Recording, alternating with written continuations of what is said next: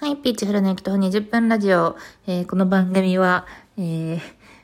私が働きつつ、最寄り駅ではない駅から20分かけて歩いていたという言い伝えのある番組なんですけど、現在、あのコロナによる自宅勤務により、駅徒歩どころか近所という概念すら希薄になり、そして世の中というものがえー、肉体を持って存在していたことすら忘れつつある、そんな番組でございます。はい。在宅勤務かける育児も限界ですよ。もううちは限界でございます。もうね、いや、1歳になったばっかりなんですけど、なんか、まあ、一人でね、遊ばせるにも限界があるしね、なんか、寂しい思いをさせるわけにはいかないしっていうので、私と夫で、まあ、どちらかが、その人をダメにするソファーが、あの、地べたに置いてあるんですけど、その地べたに、まあ、座って、その子供にずっと構われるパソコンの画面をバババババってされるや、されながら仕事をする役を交代で、あの、回して、もちろんもうね、パソコンを開くことすら諦めて、スマートフォンでできる仕事をその、あの、子供の生贄の時に集中させるみたいな。まあでもスマートフォンで仕事ができるかといえばできない。結局、あの、ずっと一緒にピアニカ弾いて遊んでるみたいな。まあそういう、働いてんだか働いてないんだかの日々であり、今、9時なんですけど夜の。で、子供が寝て、で、うちの夫はその夜2時間働いて、みたいな。で、私、私はなんか昼間働いてとか、ほんとね、大変、マジ大変。もしね、あの、これを聞いてる人の同僚の人にね、在宅勤務かける育児をやってる人がいたら、あの、大変なんだなっていう気持ち、大変なんだなっていう気持ちで、まあでも、まああれやな、気遣いの仕方もね、難しいしね、なんか気を使っても、ちょっとみたいなとこはあると思うので、まあ、私がしんどいんやなっていうことだけ分かって、分かって把握してもらえればと思います。というわけで、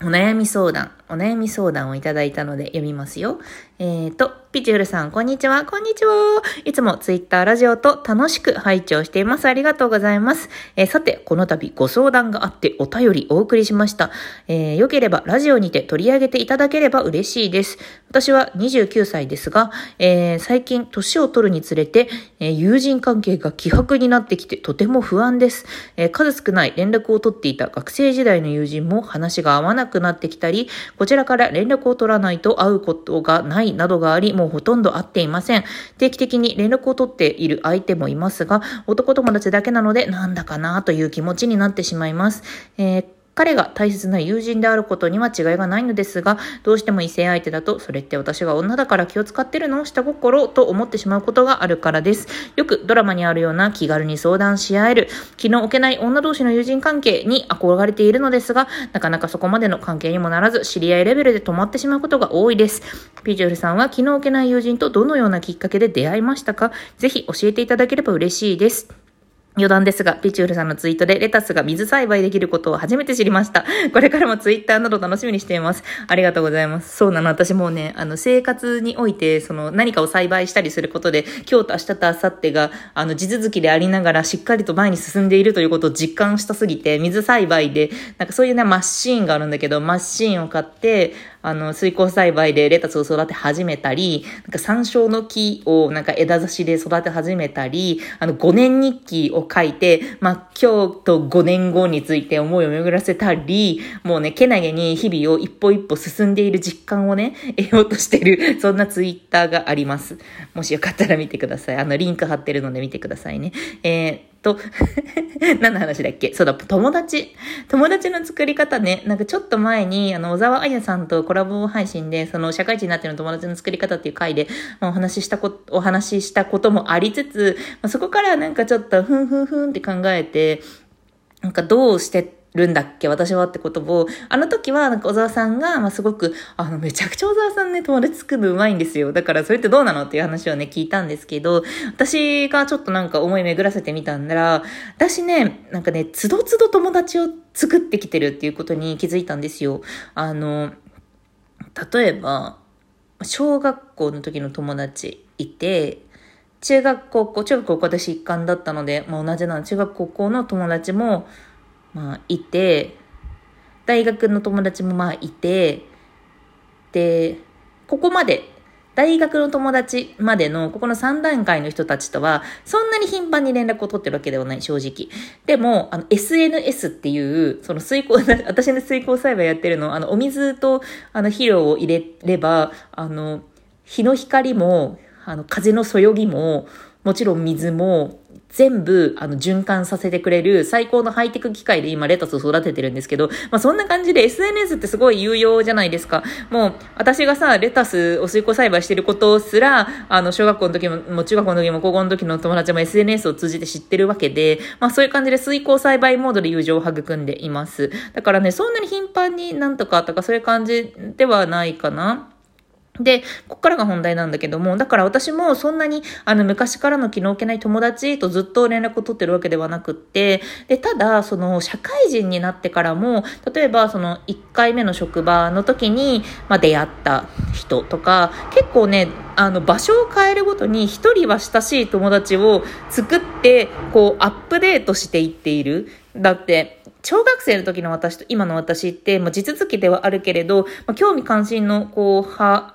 こう、振り向け方とか、まあ、違うわけですよ。もう基本的に土台部分ではね私ね、もう幼稚園の友達に会っても本当に変わんないねって言われるくらい、まあ、同じような、このような感じで生きてはいるんだけれども、でもまあなんか何を、あの、見ているか、今、何にハマって、私動物の森やってないんだけど、とか、なんかそういう、まあなんかハマってることが違ったりとか、まあ、あと業界が違うからお仕事の愚痴とか言えなかったりとかね、まあそういうことがあるので、私ね、最初社会人になって、最初にその同じ業界の友達4人組っていうので仲良くなって、で、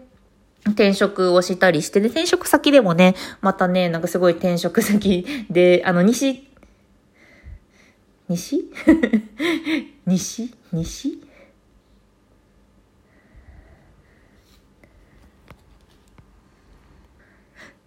すいません、今ちょっと家族が、なんか、私に話しかけてきたので止めました。そう、まあなんか、あの、転職先で、まあ、出会った人とかと、あの、ほら、ま、前さ、あの、あれ、ゆきちゃん、ゆきちゃんとなんか話したと思うんですけど、ゆきちゃんも、あの、あれですね、職場で出会ったとか、まあ、小沢さんも、まあ、取引先みたいなもんだったとか、まあ、そういう感じで、なんだかね、仕事で知り合ってっていうのがあるかな。仕事で知り合った人とは、まあ、今も同じような環境でというか、まあ、話題になっていることとか、そういうのが結構一緒なことが多いので、まあ、そこで、ま、話を取り合ったりとかしてますね。あと、まあ、なんかトピックごとで結構掘り起こしでやってるかも。その友達を全部受け入れるっていう気持ちでは、今のと、今、なんかそういう感じの友情の育み方というよりも、例えばそのなんか、子供に対する距離感とかって、なんか幼馴染のことは、まあなんか子供や家族に対する距離感が一緒だから、割となんかこう、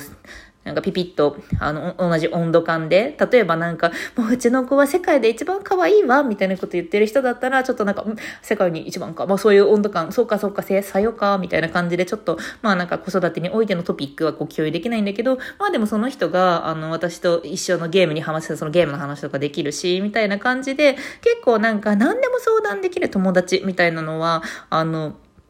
いないかな。いないっていうか、まあ、普通にトピックごとに話せる人があればいいなと思っていて、で、多分全部話せるっていうのをこうやって、やろう、やってみようとすると、まあ、かなりハードルが高いんだけども、この話ならできるなっていう人なら増やせるんじゃないかなと思っていて、っていう感じかなね。まあ、だからなんか何でも話せる女友達みたいなやつってさ、まあ、あの、出てくるけど漫画とかでは。でも何でもの中でもさ、例えばさ、あの、恋愛漫画の中のさ、あの、親友役ってさ、まあ、恋の相談を泣きながらできたりするかもしれないけど、でも、あの、まあ、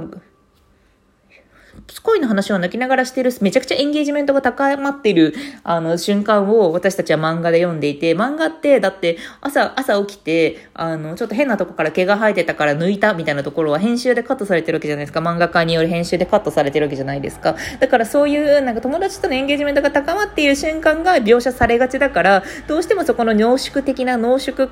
還元的な、まあ、そこのなんか高まった友情の部分を見て、これが全ての友情なのではって思ってしまうところはあるかもしれないけど、実際別にそうでもないんじゃないかなと思っていますね。なので、なんかこう、友達となんかキープインタッチするみたいな。だから、なんか1ヶ月も連絡取ってないとか、半年も連絡取ってないとか、1, 1年で1回も会ってないあの人とは、みたいな、まあ、そういうなんか、あの、